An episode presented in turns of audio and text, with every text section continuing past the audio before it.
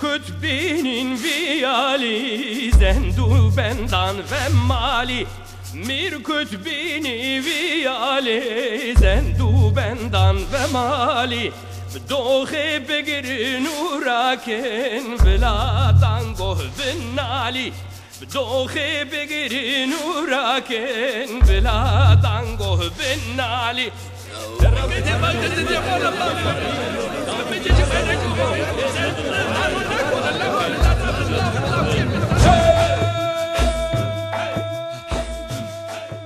Die Kassetten des kurdischen Musikers Shivan Perver waren noch bis vor einigen Jahren in der Türkei nur unter der Hand zu bekommen. Bekannte Alben wie Kine M wurden damals mindestens ebenso begehrt gehandelt wie Stones-Platten in der DDR. Die öffentliche Aufführung von kurdischen Liedern in der Türkei war verboten. Ähnliches galt für die kurdische Kultur und Sprache. Offiziell galten Kurden als Bergtürken, ihre Kunst als türkische Kunst, ihre Sprache als bloßer Dialekt. Seit Ende 2002 ist die Türkei Beitrittskandidat der Europäischen Union. Durch diese Perspektive hat sich einiges geändert. Geht man heute durch die Straßen Istanbuls, hört man häufiger kurdische Musik. Niemand bekommt deshalb ernsthafte Schwierigkeiten mit der Polizei. In Deutschland sieht man dem anvisierten Beitritt der Türkei zur EU mit gemischten Gefühlen entgegen. Ja, ich meine, in Deutschland leben viele Ausländer und viele denken, dass noch mehr kommen würden oder dass sich alles ändern würde, aber glaube ich nicht dran. Äh, ich sehe keinen Grund, äh, wo die Europäische Union von profitieren würde, wenn die Türkei beitreten würde. Ich glaube, bei uns wird es da noch schlechter. Keine Ahnung, weiß ich nicht. Wir sehen immer Istanbul, das ist eine Großstadt, eine europäische. Ach, gucken Sie mal, das Hinterland von der Türkei wird seiner Himmelangst, nicht? Das ist doch das Entscheidende. Sondern was da los ist. Diese Clans, und man liest, Mensch, diese bringen sich noch gegenseitig. Wie heißt das? Die Rache.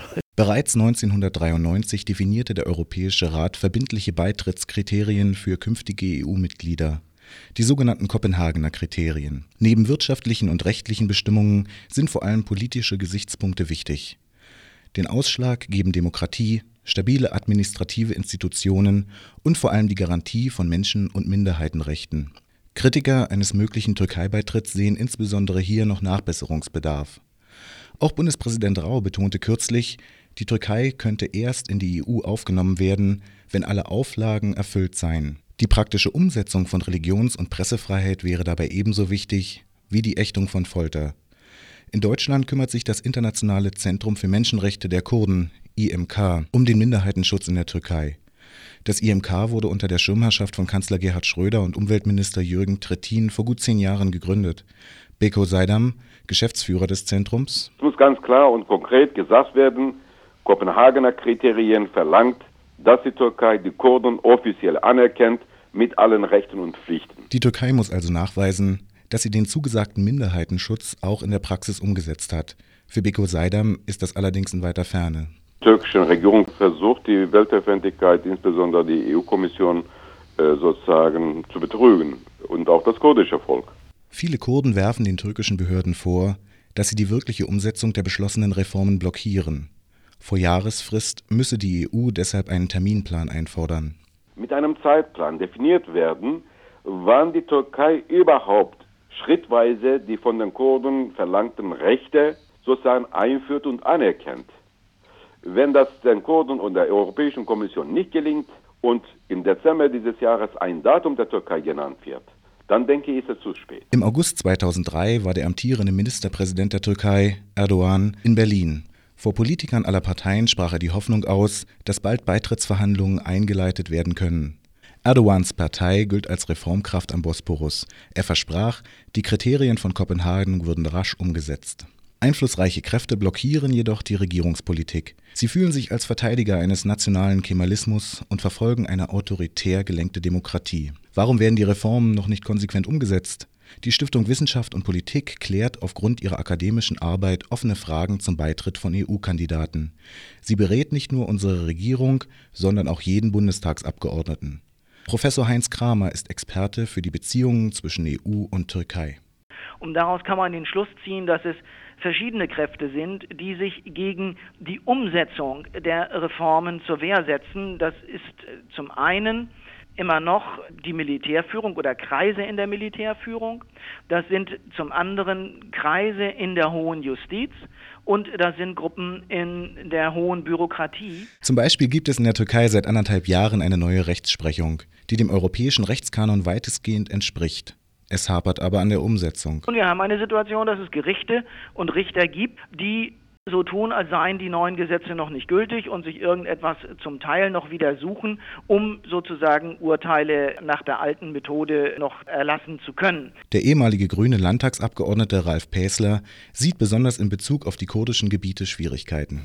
Von Staat und Recht, hier wird regiert der Staat immer noch hinein. Es gibt vor allen Dingen in den, in den östlichen Provinzen, also das, was wir als Kurdistan bezeichnen, nach wie vor Willkür, Willkürakte, Willkürverhaftungen es gibt nach wie vor die etwa 3000 zerstörten Dörfer. Auch Frauen werden in der Türkei benachteiligt. Ein Beispiel sind die Ehrenmorde. Frauen werden von Mitgliedern der eigenen Familie getötet, wenn sie gegen traditionell moralische Werte verstoßen.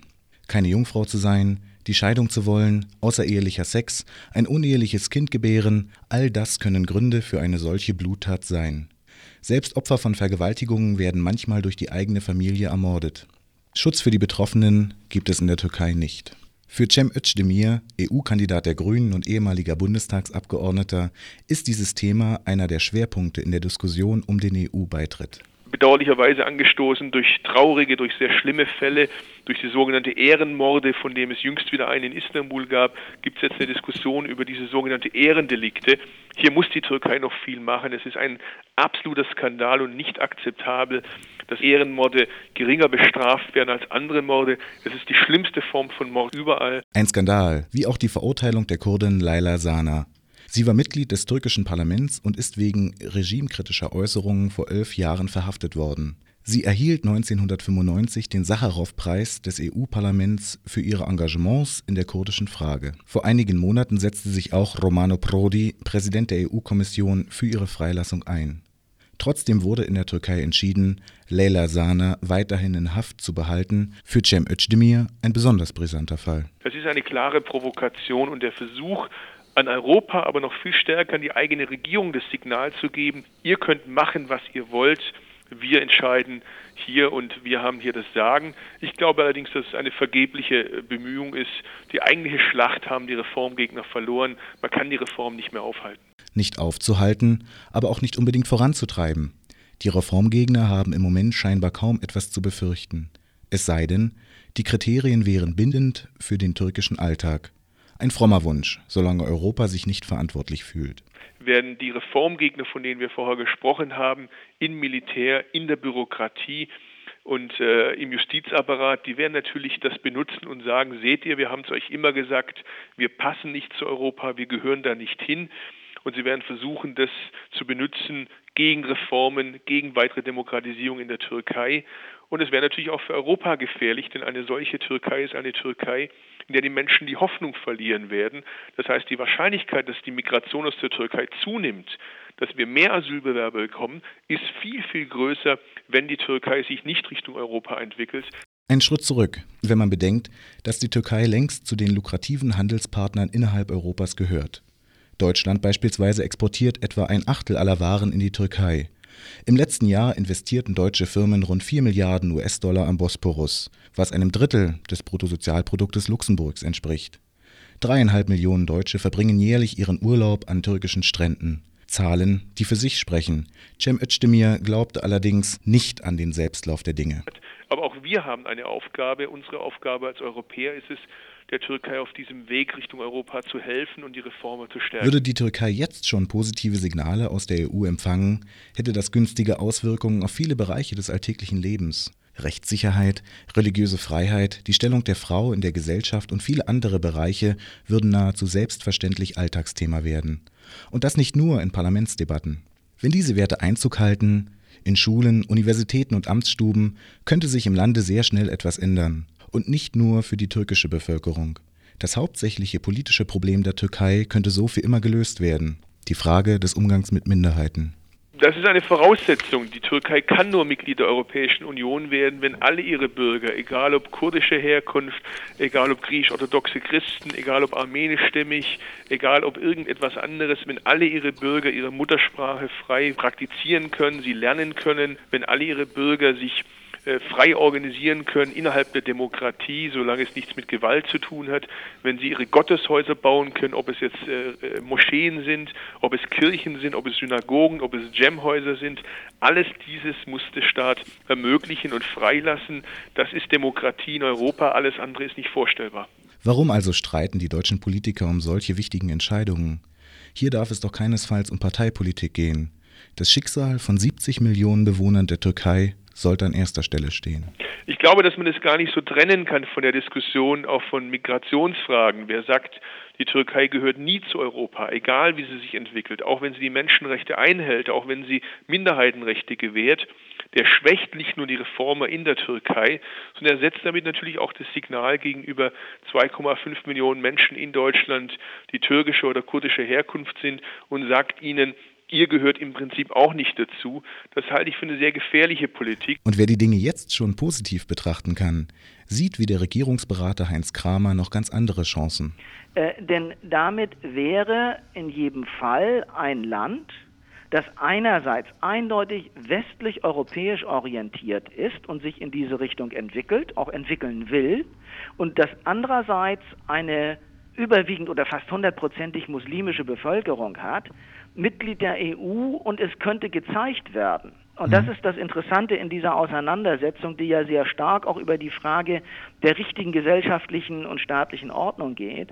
Es könnte gezeigt werden, dass westliche Demokratie und deren Werte mit einer Gesellschaft vereinbar sind, die überwiegend aus Muslimen besteht und dass ein Land, das diesen Weg geht, Teil westlicher Gemeinschaft sein kann und vom Westen nicht ausgeschlossen und zurückgestoßen wird.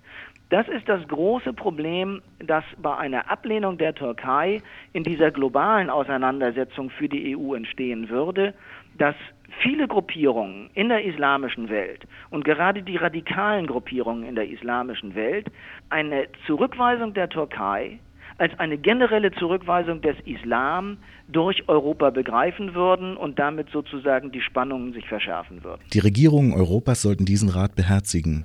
Ein großer Teil des Weges ist zurückgelegt. Man sollte sich nun nicht vor den letzten Metern scheuen.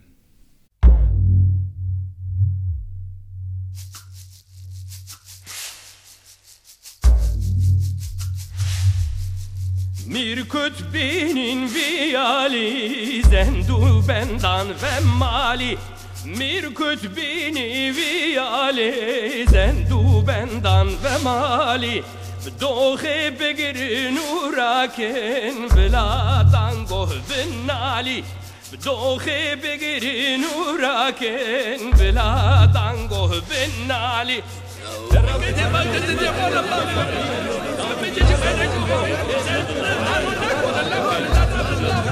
家，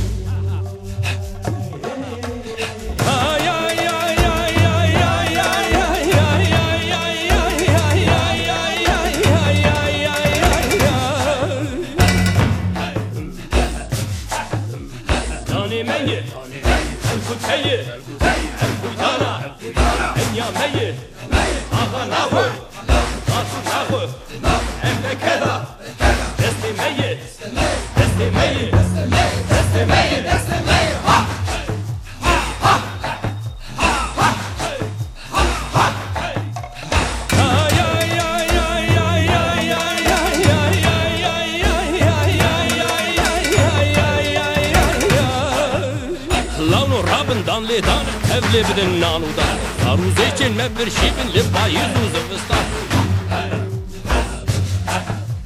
سپاس خدای خو بکن دایم ابنان و دان بلا امر موانه چه به آزادی و به ایمانه